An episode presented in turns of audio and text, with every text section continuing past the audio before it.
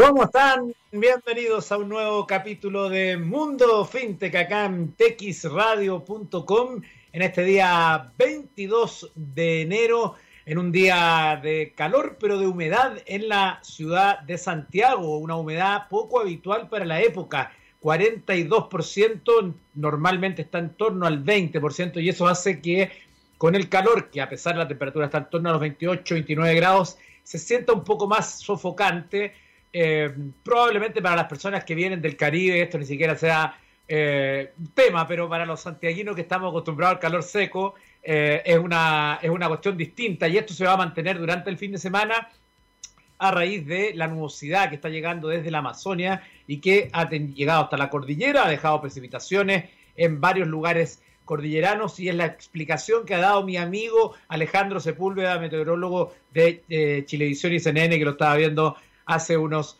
minutos. Agradecerle a Corpa y Fintelligence, como siempre, que nos permiten hacer este programa de tecnología financiera, de seguir aprendiendo, de seguir enseñándoles de las distintas dimensiones que puede tener la tecnología cuando hablamos de dinero, cuando hablamos de oportunidades para las personas, de cómo democratizar el dinero eh, y de alguna forma oportunidades para todos. Hoy vamos a estar hablando de crowdfunding y arte en los próximos minutos, pero antes, como siempre, vamos a revisar unas informaciones, partiendo por esta que está en expansión.mx, un sitio dedicado justamente a la economía, a las empresas y a la tecnología, que dice, FinTech, base para una sociedad con mejor cultura financiera. Las empresas del sector, tanto las tradicionales como las FinTech, deben abandonar los modelos de negocio que predominaron durante los últimos 200 años, opina Juan Bello dice entonces que uno de los efectos que dejó la pandemia en Latinoamérica en general fue el aumento de la población bancarizada, debido a factores como el uso creciente de métodos de pago que reemplazarán al efectivo y que permitieran hacer compras electrónicas en los periodos de confinamiento hasta las aperturas de cuentas eh, para planes sociales relacionados con ayudas con el escenario del COVID-19. Mastercard afirma en un estudio reciente que el porcentaje de latinoamericanos que solo utilizaban efectivo bajó del 44 al 34% durante los meses de pandemia. Más allá de estos movimientos forzados, aparece, apareció la oportunidad única para la región que históricamente ha mostrado bajos niveles de inclusión financiera. Según el Banco Mundial, antes del coronavirus apenas el 49% de la población latinoamericana tenía algún tipo de cuenta bancaria. Para las empresas de banca digital y las fintech se trata del momento ideal para reposicionarse en esta nueva realidad, aportando productos financieros innovadores y que resuelvan las necesidades específicas de un enorme conjunto de usuarios. La tendencia es que ya no existen clientes de un banco, es decir, personas dispuestas a esperar durante largos periodos en una sucursal para ser atendidas y que les otorguen un crédito ni con la paciencia suficiente para realizar filas eternas para operaciones que pueden completar en segundos desde su dispositivo móvil. Hoy cada usuario elige la opción que le resulta más sencilla y más flexible ante cada necesidad. Los bancos tradicionales, por su parte, están ante la presión de retransformarse para adaptarse a los tiempos que corren. El negocio acumula una enorme y antigua deuda cultural y tecnológica, Hoy una persona que necesita un crédito para vivienda debe pasar horas frente a un escritorio llenando papeles y solicitudes y rezando por una aprobación. ¿Cómo es esta operación en el mundo digital? Se pregunta este columnista. Dice, hay una app que cuando aparece la necesidad de adquirir una propiedad, nos permite indicar en Google Maps en qué área la queremos, cuánto estamos dispuestos a pagar por ella y qué características personales, familiares o de espacio buscamos desde el tamaño de la casa hasta si tenemos hijos. Con toda esa información, la aplicación devuelve fotos con realidad aumentada de las opciones que se ajustan a la búsqueda y nos da la posibilidad de cliquear sobre alguna de las imágenes. Apenas la elegimos, se coordina una entrevista con el agente en el calendario y se habilitan a través de Open Banking, es decir, de un estándar que permite a todas las empresas del sector compartir información y utilizarla de manera colaborativa, cotizaciones de créditos hipotecarios de diferentes instituciones ya preaprobadas debido a que el sistema conoce nuestros movimientos y el nivel de riesgo. Este ejemplo abarca apenas una de las transacciones en las miles que se realizan en el sistema financiero. Las tecnologías disponibles ya permiten generar un flujo así de sencillo e intuitivo y con este altísimo nivel de experiencia de usuario para cada una de ellas. Por eso el gran desafío del sector es liberar el poder de los datos de los que ya disponen, centrar su oferta en el cliente y explorar las enormes necesidades que se visualizan tanto en los segmentos corporativos como entre las poblaciones que aún no están bancarizadas. La nota termina con diciendo las empresas del sector, tanto las tradicionales como las fintech, deben abandonar los modelos de negocio que predominaron durante los últimos 200 años y que en muchos casos replican las necesidades y las estructuras de hace dos siglos.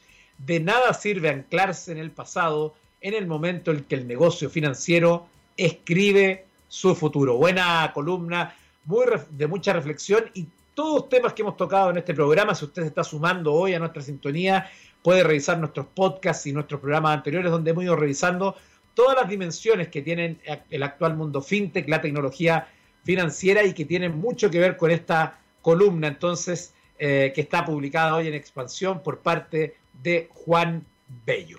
Bueno, también le quiero contar eh, de una noticia que hoy está en El Economista que dice transformación digital de la banca no es maquillar. Esta es una nota que escribe Jorge Bravo hoy también y dice la transformación digital de la banca y la, y la inclusión financiera de la población han sido un proceso extremadamente lento los bancos tradicionales tienen miedo de perder el control sobre sus clientes y el negocio. Buscan conservarlos en sus sucursales, ventanillas y cajeros automáticos. En cambio, han crecido las alternativas fintech y de comercio electrónico que facilitan la vida de las personas a través de las tecnologías móviles. Lo que, claro, para que sea y se demuestre y se eh, equilibre en oferta y demanda, requiere de una regulación que incluya a la fintech, que sea inclusiva con las fintech, que son las que están dando respuesta a los públicos donde la banca tradicional no llega, y además para que la banca sienta que le están respirando en el oído y eso signifique que salgan de su lugar de confort y empiecen a ser competitivos con otros actores que tienen soluciones específicas, muy específicas, no como una banca que tradicional que apunta a todo, a tener la cartera de un cliente en todos los eh, elementos financieros que pueda tener, cuenta corriente, crédito de consumo, crédito hipotecario, eh, inversiones, etcétera, etcétera. Por eso es tan importante que la regulación se apure y tengamos esa verdadera transformación digital también en Chile. Retomo, entre marzo y junio del 2020, un total de 490 sucursales bancarias cerraron por la pandemia. Se buscó evitar aglomeraciones y riesgos de contagio, pero ha ocurrido todo lo contrario porque más personas buscan ser atendidas en menos sucursales. Lo que no se dice es que el cierre de sucursales aumentó las llamadas a los centros de atención, que no estaban preparados para trabajar eficazmente en entornos domésticos.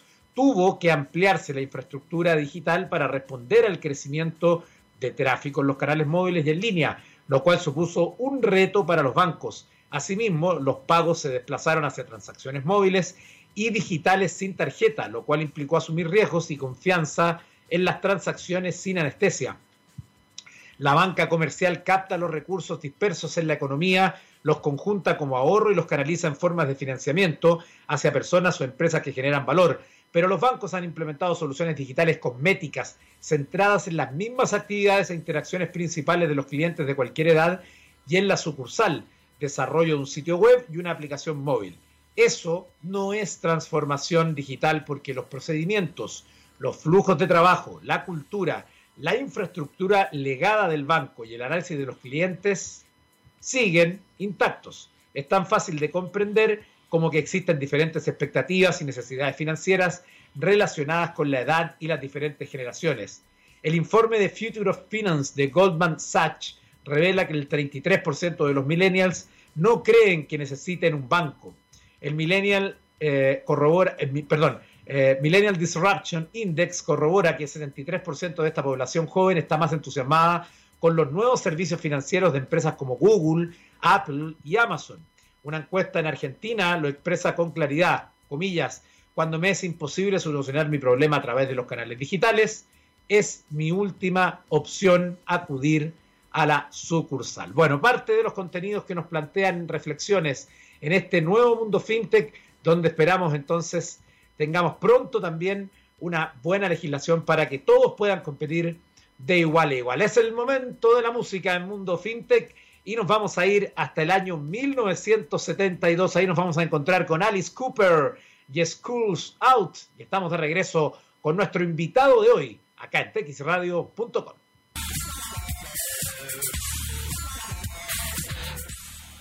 Estamos de regreso en Mundo FinTech y déjeme contarle algo muy, muy importante. Tu empresa está tomando decisiones con información de calidad y análisis rigurosos. ¿Sabes qué opinan los consumidores de tus productos y de la competencia?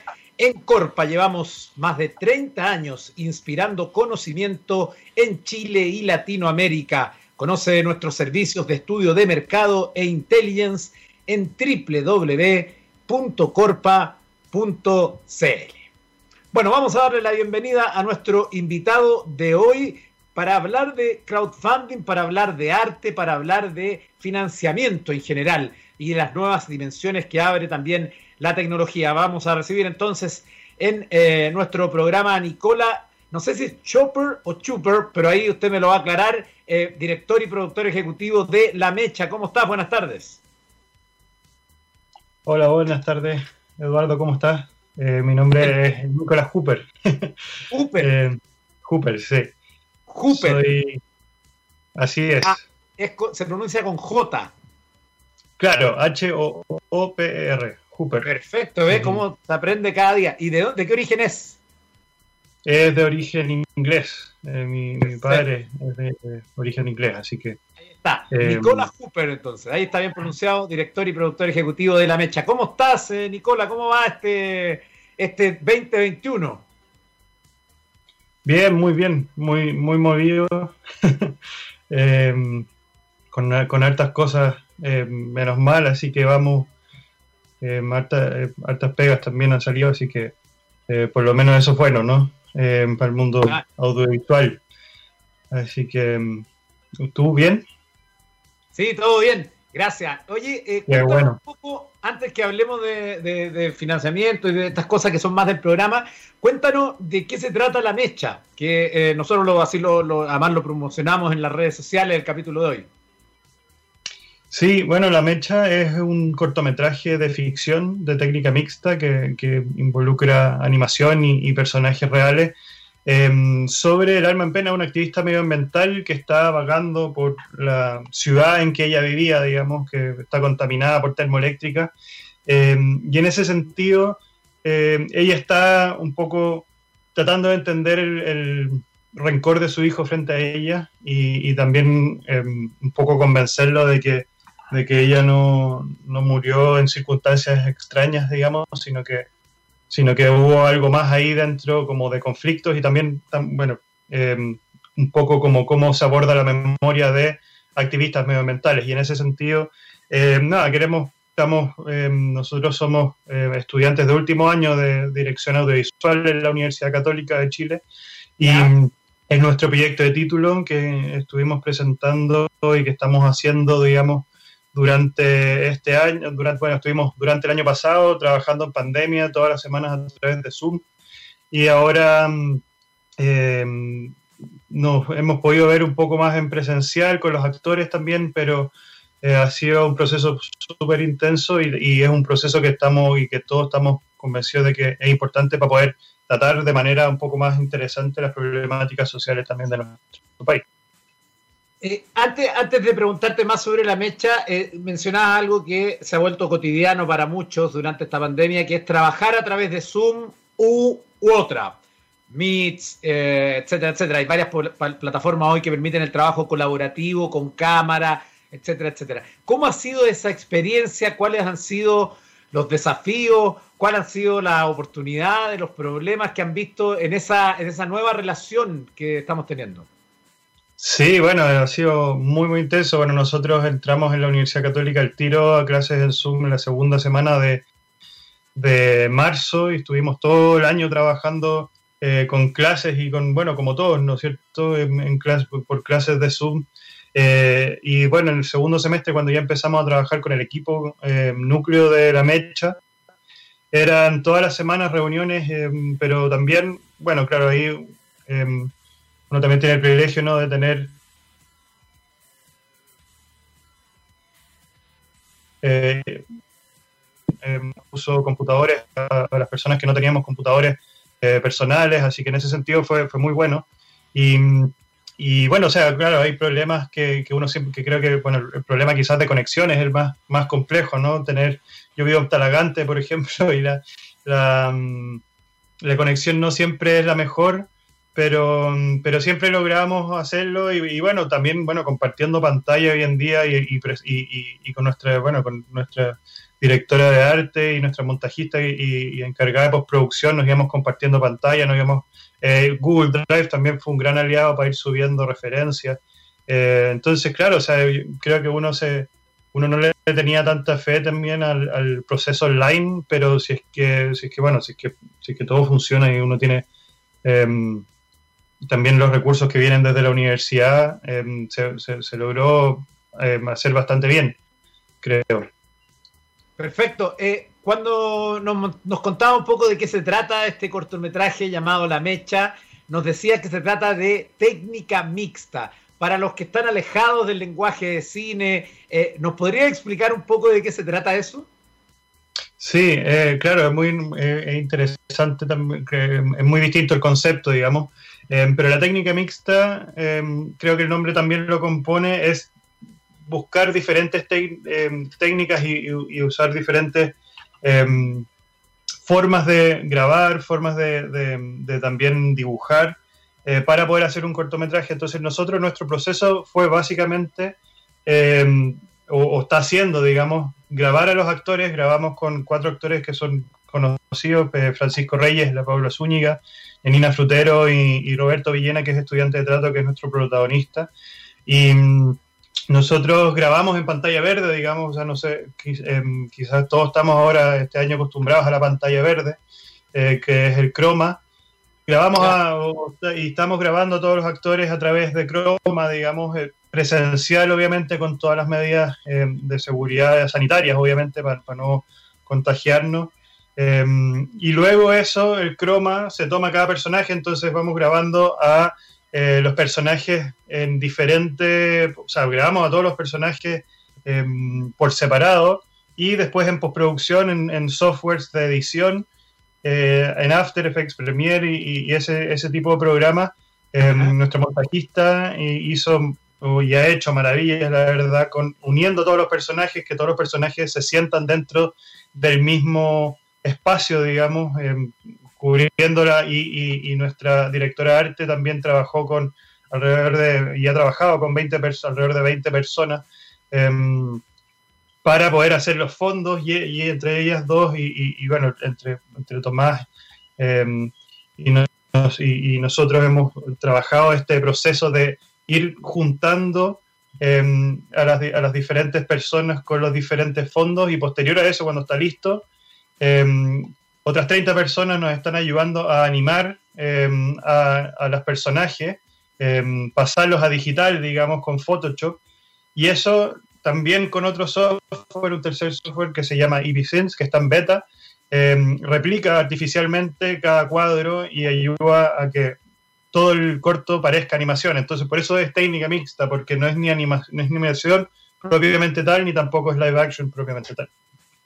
Perfecto, increíble cómo la tecnología, eh, en medio de esta pandemia, entonces hemos visto muchas dimensiones cómo la tecnología está ayudando a los seres humanos, pero aquí estamos viendo cómo el arte también puede encontrar en la tecnología un aliado en medio de la pandemia, porque si no sería bien difícil poder eh, salir adelante. Estamos conversando con Nicola Hopper, director y productor ejecutivo de La Mecha. Vamos a hacer una pausa musical y seguimos hablando porque queremos preguntarle también sobre el financiamiento, que es algo que tiene directa relación con nuestro programa. Nos vamos a ir con una canción que en Chile además es muy conocida, es muy viral en su versión chilena, por supuesto, ¿no?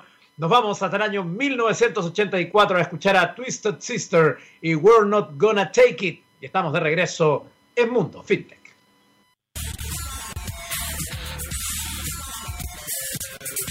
Estamos de regreso en Mundo FinTech y déjenme contarle algo muy, muy importante. Aplicar la inteligencia financiera en tu empresa te permitirá tener completo control y conocimiento de tus movimientos financieros. Con nuestra asesoría podrás optimizar y rentabilizar tu capital invertido.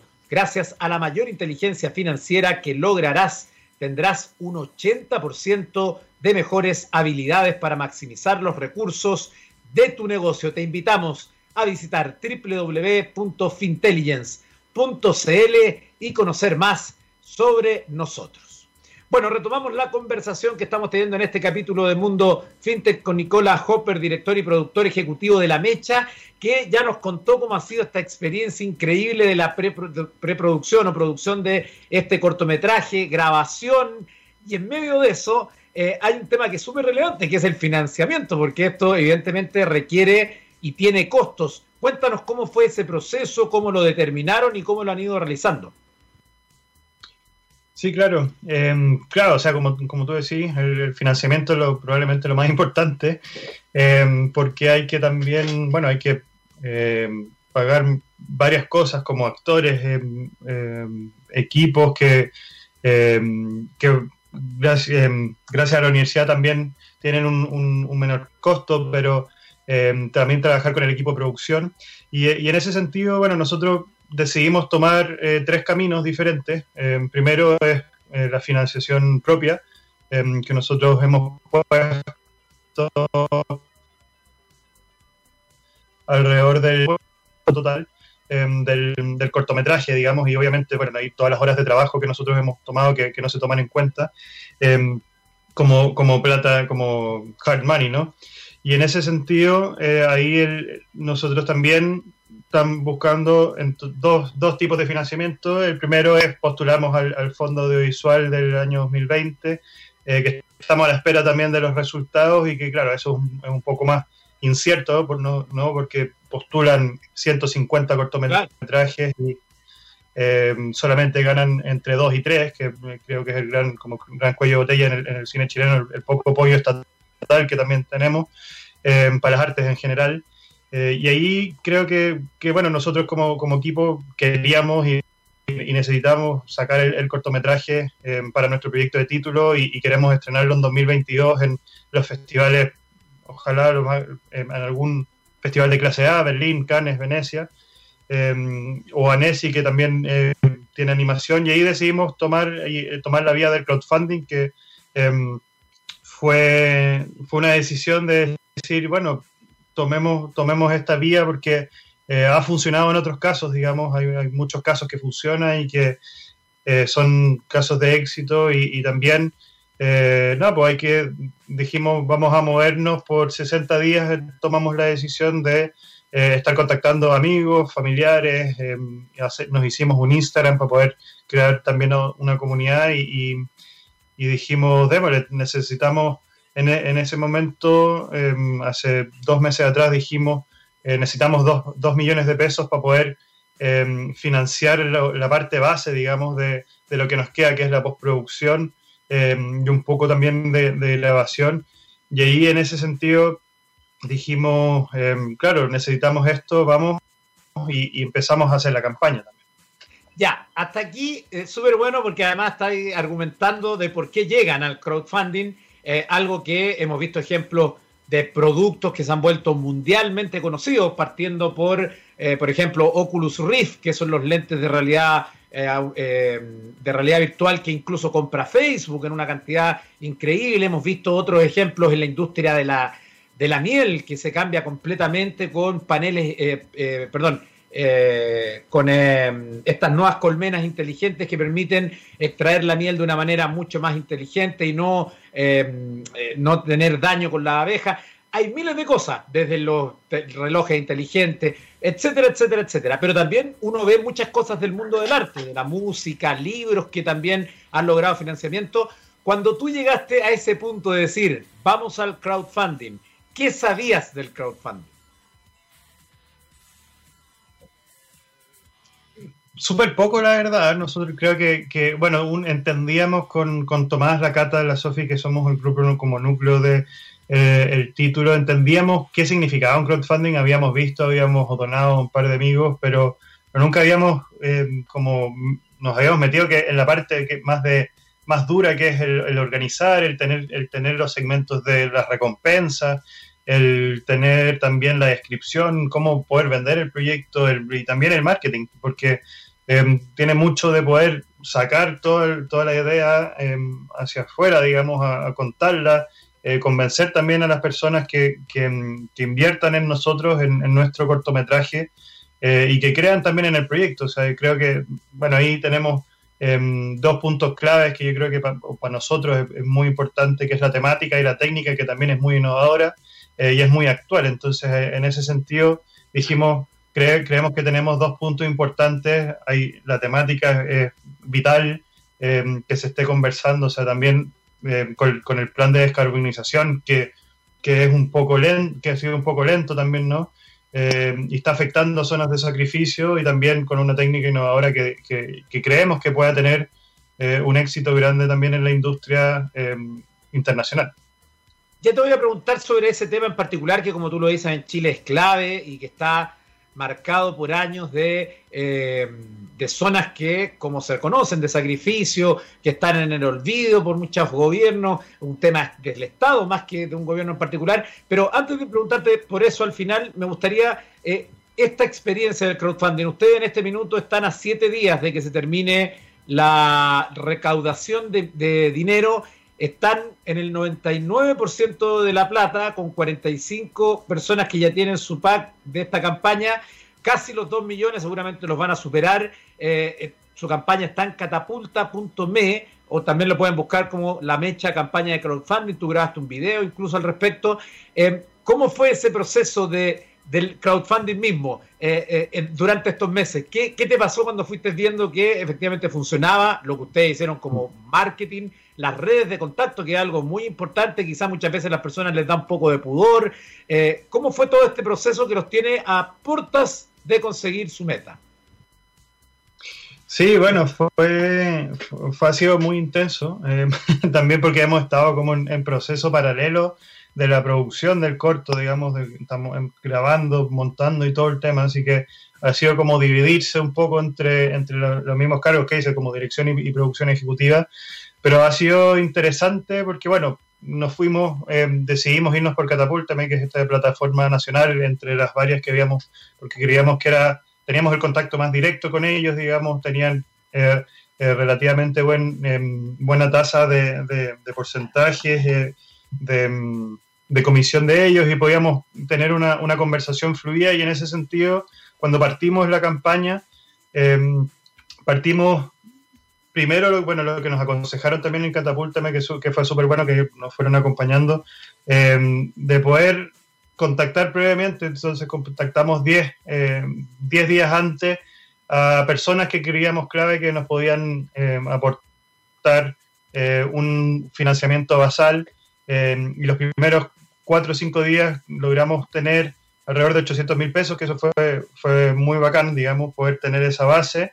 Em, ahí en, el medio, que creo que, que, es algo que pudiéramos haber hecho mejor mirándolo para atrás, haber tenido diferentes hitos que pudieran haber ido marcando, pero en ese sentido como que no fue un impedimento para nosotros para poder, em, hace 20 días, cuando también ya habíamos un poco descargado, habíamos, nos habíamos descargado un poco de el desarrollo de la producción del corto, em, en volver a darle un empujón, volvimos a activar Instagram, nos nosotros también empezamos a mandar muchos mails, digamos, yo creo que eh, le dediqué varias horas a mandar mails personalizados a, amigos, a familiares, em, con el link para que se unieran al proyecto. Y en ese sentido, bueno, creo que también es vital eh, no tener miedo del, proyecto, de, acercarse a las personas, de escribirles. Eh, una persona no se va a morir por recibir un mail, eh, si es que no lo, si es que no les interesa, probablemente no te contesten. Si les interesa, te va a contestar. Si les, y si les, o sea, si les interesa un poco, te van a contestar haciendo preguntas. Si les interesa mucho, van a donar el tiro y eso también ha sido la experiencia que hemos notado nosotros. Eh, eh, finalmente, para cerrar el tema de la plataforma, em, ¿cuál ha sido tu enseñanza que has obtenido de ella o qué le recomendarías a alguien que está pensando en utilizar el crowdfunding como una vía de financiamiento? Sí, bueno, creo que ahí es clave un poco, o sea, como creo que la plataforma en sí es, re buena, digamos, em, y, les recomiendo que Em, pero sí, o sea, claro, antes creo que, era buena para nosotros, digamos, pero es recomendable em, investigar qué es lo mejor para cada uno, digamos. O sea, nosotros, por ejemplo, también queríamos hacer pagos internacionales y, y Catapult em, nos aceptaba eso.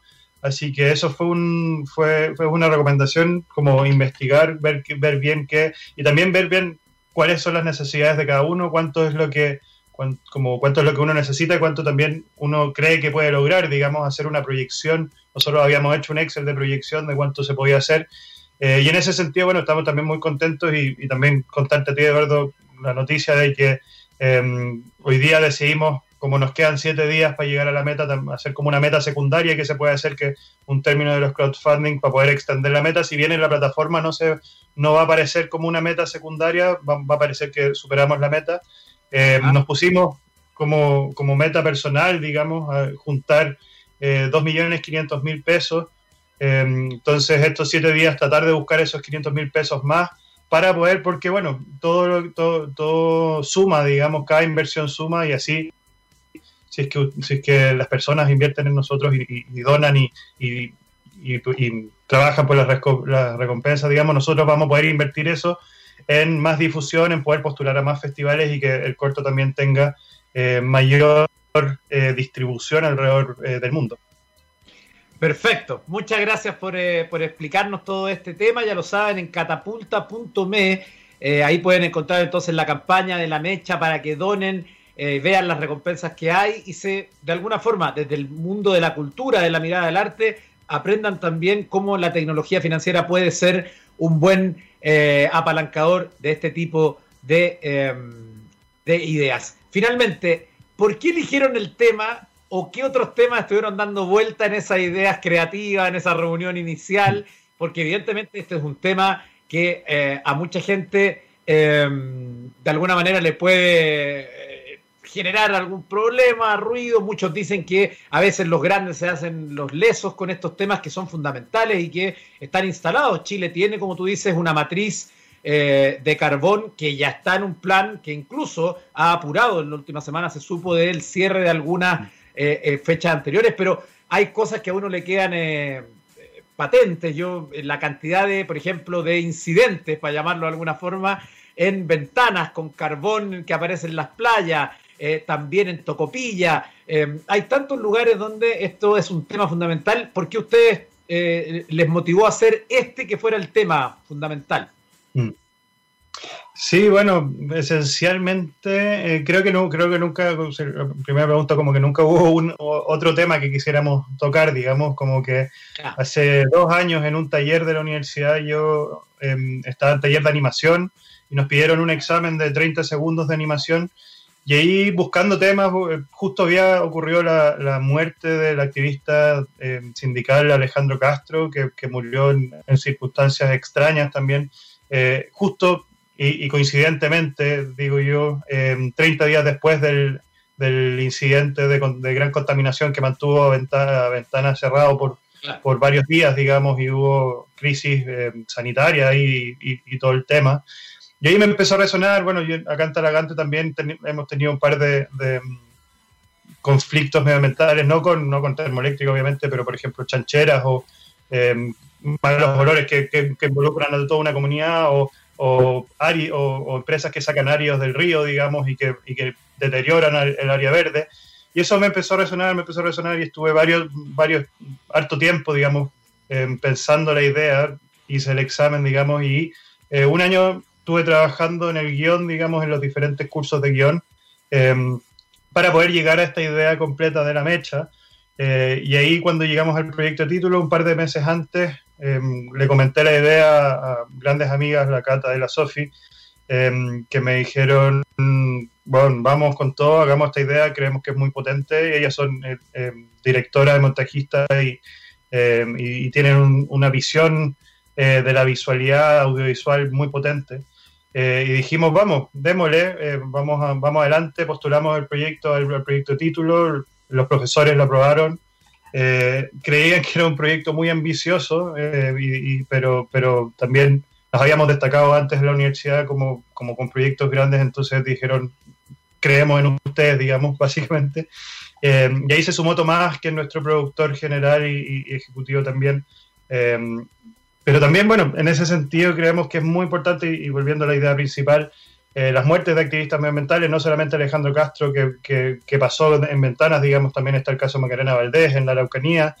y ahí o sea, a mí me, resuena muchísimo que la ONG Global Witness eh, el año pasado sacó un informe que en el 2019 alrededor de 250 personas que eran activistas medioambientales murieron en circunstancias donde siempre han habido conflictos territoriales. Entonces yo creo que eso es súper importante. O sea, creo que si es que estamos eh, en comunidades y, creo que también es importante que, bueno, se vio el estallido social, ¿no? Que, que las comunidades, territorios, eh, quieren ser parte también de las decisiones que empresas han tomado en Chile durante 50 años y, nunca se han consultado. O sea, es cosa de ver los estudios de impacto medioambiental, em, las consultas ciudadanas y las consultas de los pueblos eh, originarios no se hacen, no se hacen truchamente. Entonces, yo creo que ahí, si bien vamos avanzando, digamos, se cerraron un par de un par de termoeléctricas sí, hace un par de semanas, pero también queda resonando que el Estado de Chile, por el cierre de esas termoeléctricas, tienen que pagarle, digamos,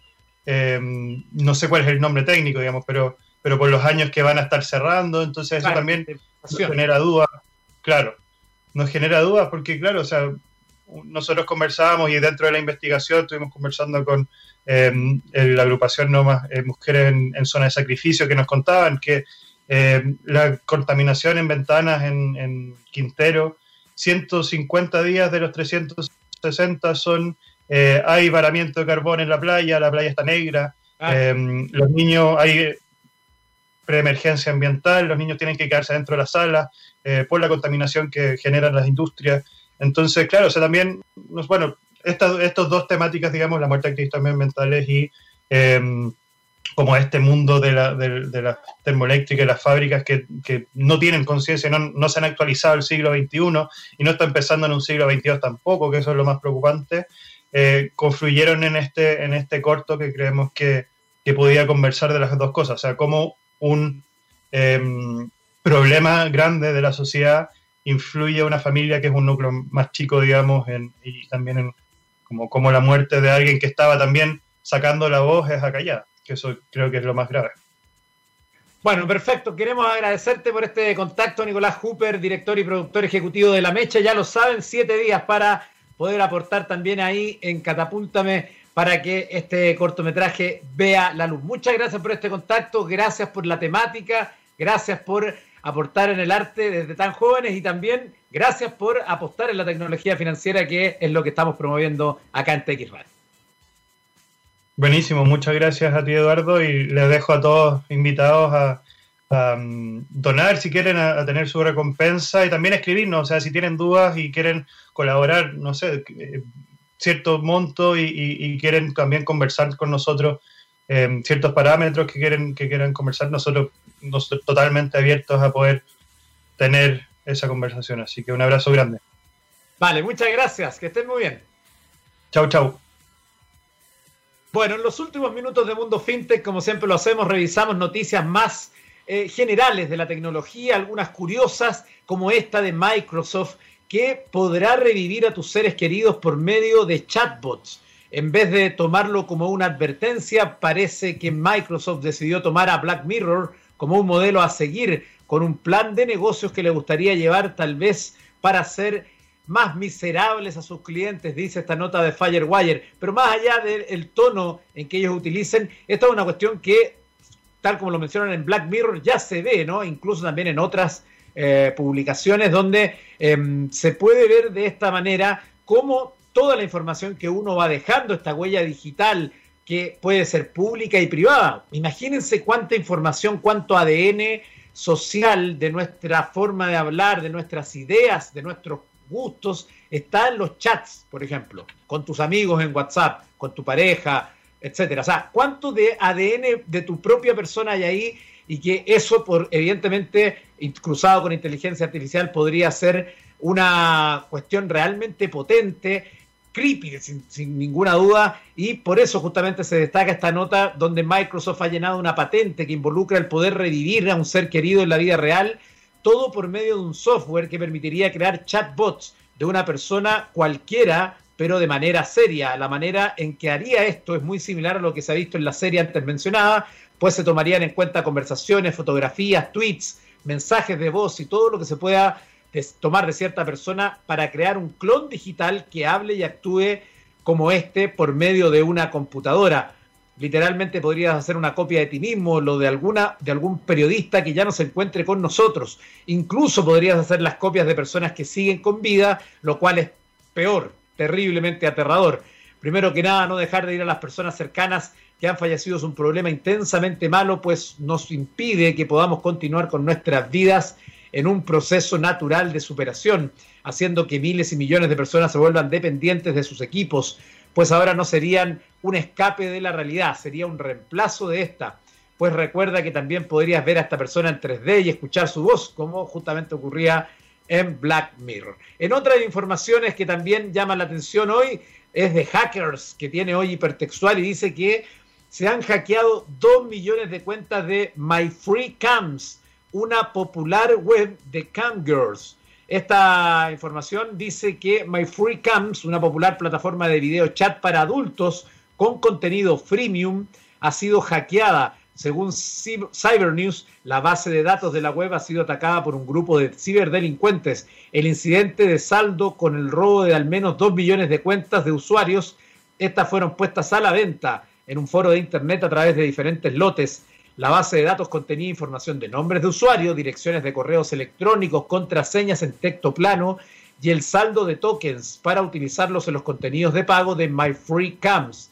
Los datos más sensibles como números de, de teléfono o tarjetas de crédito no quedaron expuestos gracias al sistema de seguridad de la propia web. Así lo ha informado la propia plataforma a través de un comunicado recogido por Cyber News. Aunque no existe constancia del robo de datos sensibles, el, pasado 14 de enero un ciberdelincuente ofreció lotes de 10.000 registros de esta base de datos por un precio de 1.500 dólares en Bitcoin. El pack completo, incluyendo cuentas premium con saldo en token para ser usados en MyFreeCams, ascendía hasta los 10.000 dólares. Algunos de los ciberdelincuentes interesados en la base de datos solicitaron lotes reducidos con precios más accesibles de unos 150 dólares. El autor de la venta de la base de datos eliminó recientemente la publicación donde ofertaba los lotes. Según Cybernews, el vendedor concluyó con éxito al menos 45 transacciones por un saldo total de 22 mil dólares a cambio. Ahí está cómo los hackers siguen haciendo negocios de las suyas con nuestra eh, vulnerabilidad, ya sea del sistema o de los propios humanos. Y para despedirme quiero hacerlo con esta nota que puede marcar un precedente en el mundo. Atención, Google amenaza con cerrar su motor de búsqueda en Australia si se le obliga a pagar a los medios por sus noticias. Esta nota que está hoy en el país de España dice que Google asegura que está dispuesto a retirar su motor de búsqueda en caso de que el Parlamento apruebe una ley que le obligaría a pagar a los medios por sus noticias. Así lo ha afirmado Mel Silva, director gerente de la tecnológica en el país, durante su intervención el Comité de Legislación Económica del Senado. Comillas, el principio de enlazar sin restricciones entre sitios web es fundamental para el motor de búsqueda. En conjunto con el riesgo operativo y financiero ingestionable, en caso de que este borrador se convierta en ley, no nos dejaría otra opción real que hacer que Google Search deje de estar disponible en Australia. Este movimiento dejaría sin acceso a la búsqueda de Google a los 19 millones de australianos que utilizan diariamente este servicio y en palabras de Silva, evitaría que 1.3 millones de empresas fuesen descubiertas por los ciudadanos del país. La respuesta del primer ministro australiano Scott Morrison ha sido tajante. Australia establece las reglas sobre lo que puede hacer en Australia. Lo hace nuestro parlamento, lo hace nuestro gobierno y así funcionan las cosas en Australia. Quien quiera trabajar con eso es bienvenido. No respondemos a amenazas, ha dicho el gobierno, planteando nuevamente un tema que se ha visto con gigantes de Internet. Ya le pasó a Facebook en Europa, a Google en Europa, con otras relaciones. Ya le pasó a Google News en España, que no está disponible. Y así le ha ido pasando a distintos actores, porque ese es el problema de cuando una multinacional digital, en este caso, como es Facebook, Twitter, etcétera, pretenden estar por sobre las legislaciones locales, lo cual es absurdo desde todo punto de vista. Vamos a ver qué ocurre allí, pero evidentemente que se puede presentar un precedente. Ha sido un placer acompañarlos esta semana en Mundo FinTech con todos los contenidos que hemos estado revisando. Agradecer a Corpa y Fintelligence que permiten que presentemos este programa los lunes, miércoles y viernes a las 15 horas. Y nos vamos a despedir esta semana con una canción del año 1997. Ahí nos vamos a encontrar entonces con esta canción que eh, se, eh, perdón, aquí sí, de Inexes y que, eh, como les decía, estaba incluida en el primer sencillo del álbum del mismo nombre, Elegantly Ghosted. Nos despedimos, que estén muy bien, que tengan un gran fin de semana y el lunes nos conectamos nuevamente en texradio.com.